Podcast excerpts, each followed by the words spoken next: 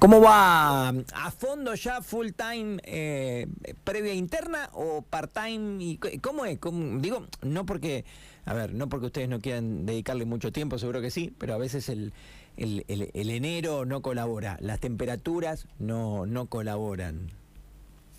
No, estoy full time dedicada al 100% de la campaña, arrancando las mañanas muy temprano, haciendo visitas a distintos vecinos de, distintos barrios y a la tarde saliendo a caminar con todo el equipo, haciendo esquinas, eh, semáforos, entregando folletos, hablando con la gente.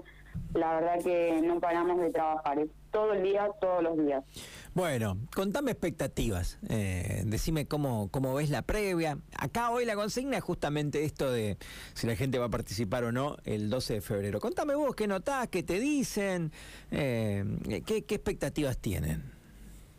Hay mucha gente que no sabe que se vota el 12 de febrero, entonces empezamos la charla por ahí contándole que el 12 de febrero tenemos internas por el Frente por el Cambio, la expectativa es, eh, es buena. A ver, me pasa mucho de que la gente, yo lo tomo como piropo, no sé si está bien, pero me dicen, qué bueno, sos de una ciudad joven, está bueno conocer la cara que va en la boleta. Dice, la verdad que no, no hemos tenido la oportunidad de, de ver a otros candidatos. Me están viendo que estoy continuamente caminando, estamos trabajando muy fuerte en las redes y eso nos acerca a un montón de gente que nos escriben, nos piden que los vayamos a visitar, que estemos todo el tiempo presentes y eso te da como una inyección anímica de decir vamos con todo, que el 12 nosotros la ganamos.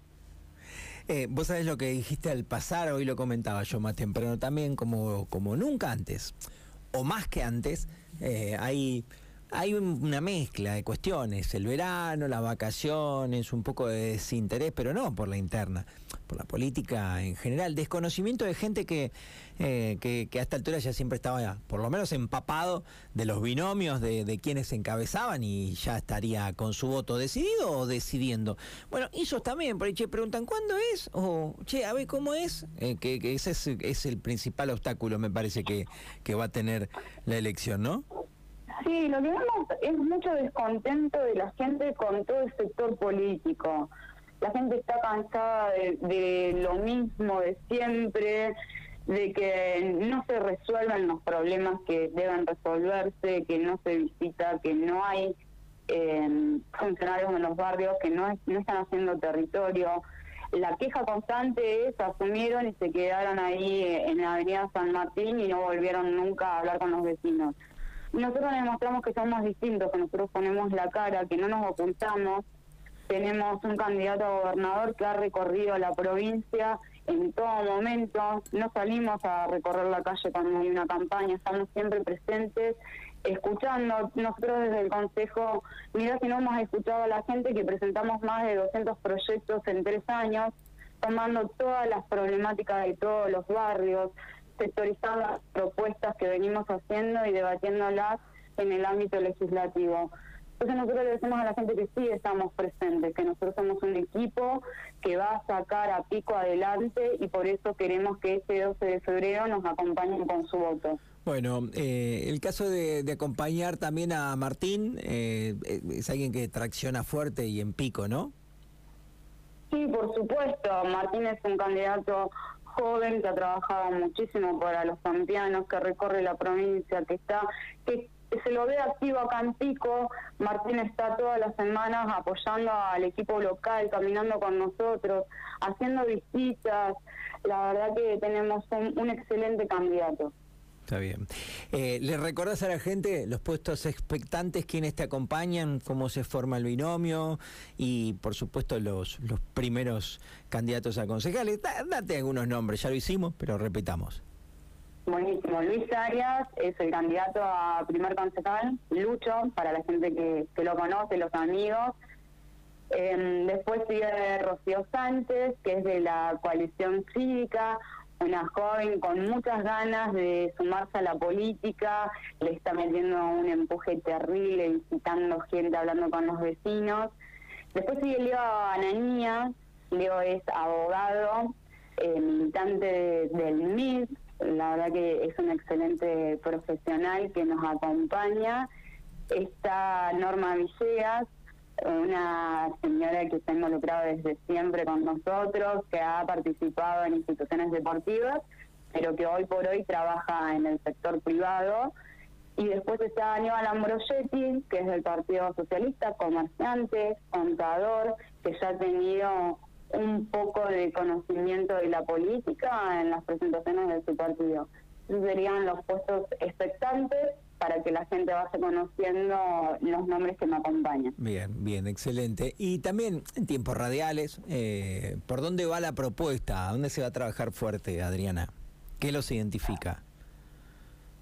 recuperar el valor del trabajo y del esfuerzo, la transparencia, que es algo que venimos hablando desde que nosotros asumimos en el Consejo y algo que eh, queremos que se lleve adelante, que sea una transparencia en la gestión pública y un gobierno abierto, y sobre todo la seguridad de los vecinos de la ciudad. Necesitamos que nuestros vecinos se sientan seguros a la hora de estar sentados en su a la hora de estar en una plaza, en un espacio público y para eso tenemos varias propuestas que el equipo viene trabajando hace mucho tiempo.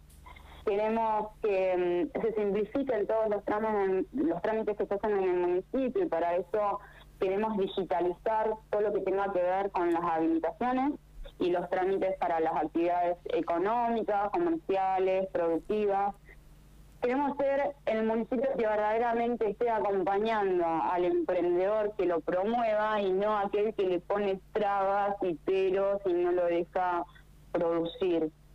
En la transparencia, algo que venimos trabajando muy fuerte tiene que ver con ese principio de austeridad en el uso de los recursos que tiene el municipio, simplificar el organigrama, no necesitamos tener tanta cantidad de funcionarios como hay hoy y optimizar todos los recursos y jerarquizar al agente municipal. El agente municipal es el principal trabajador, es el que conoce toda la realidad del municipio, por más que pasen las gestiones que pasen, el trabajador queda ahí y hay que revalorizarlo. Y para eso lo que vamos a hacer es esto, jerarquizar a la gente y con el tema de seguridad, como te comentaba, el tema de tener una ciudad más segura, si bien vemos que han aumentado la, iluminación LED en las calles, hay en algunos sectores que todavía no han llegado y siguen manteniendo las luces viejas y hay en algunos casos una sola luz colgada en la mitad de la calle. Necesitamos trabajar eh, en la mejora del sistema de cámaras de seguridad, agregar más cámaras.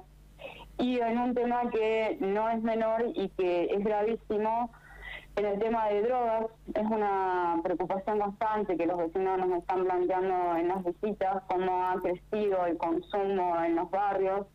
Y para eso necesitamos trabajar en un consejo en la prevención del consumo, en la reducción de los daños, pero que ese consejo esté integrado por toda la sociedad, por el municipio, por la provincia, por la fuerza de seguridad, por los agentes de salud que son los que realmente tienen conocimiento de este tema. Te agradecemos, volvemos a hablar más adelante. Un beso, Adriana. Gracias, te da un beso y no me dejas participar por la consigna. Bueno, dale, ¿a quién vas a, ¿a quién vas a votar el 12 de febrero? Obviamente que a Martín Maquieira, Josefina Díaz, Adriana García y Luis Arias. un beso grande, gracias. Otra ciudad. Adriana García es parte